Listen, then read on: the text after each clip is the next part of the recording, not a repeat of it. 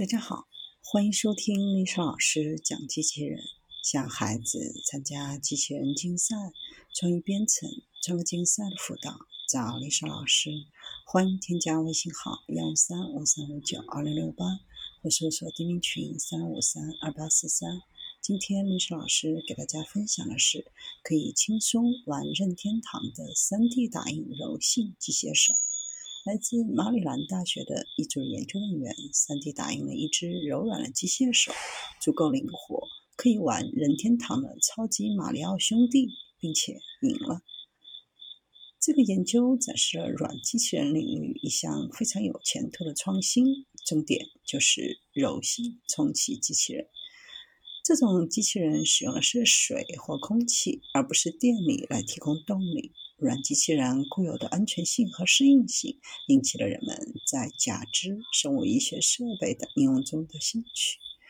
这种能够一步 3D 打印集成流体电路的完全组装软机器人，跟以前软机械手每个手指都需要自己的控制线，限制便携性、实用性，非常的不一样。这种通过使用集成流体晶体管 3D 打印柔软的机械手，可以根据一个压力的输入来玩任天堂的游戏。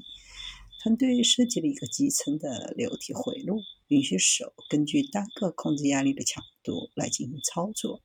比如，施加低压力导致只有食指按压任天堂的控制器，使马里奥行走；而高压力导致马里奥跳跃。在设定程序的引导下，自动在关闭低、中、高压之间切换。机械手可以按下控制器上的按钮，在不到九十秒的时间内完成超级马里奥兄弟的第一关。团队最开始使用流体回路来增强软机器人的自主性，但构建这些流体回路并将其与机器人集成的方法，可能需要数天到数周的时间。为了克服这些障碍，团队转向 3D 打印。这类似于使用彩色打印机，但在 3D 中将多层多材料墨水堆叠在一起。在一天之内，只需要很少的时间，就可以从 3D 打印机上按下启动，到拥有一个完整的软机器人，包括所有软执行器、流体电路元器件和身体特征。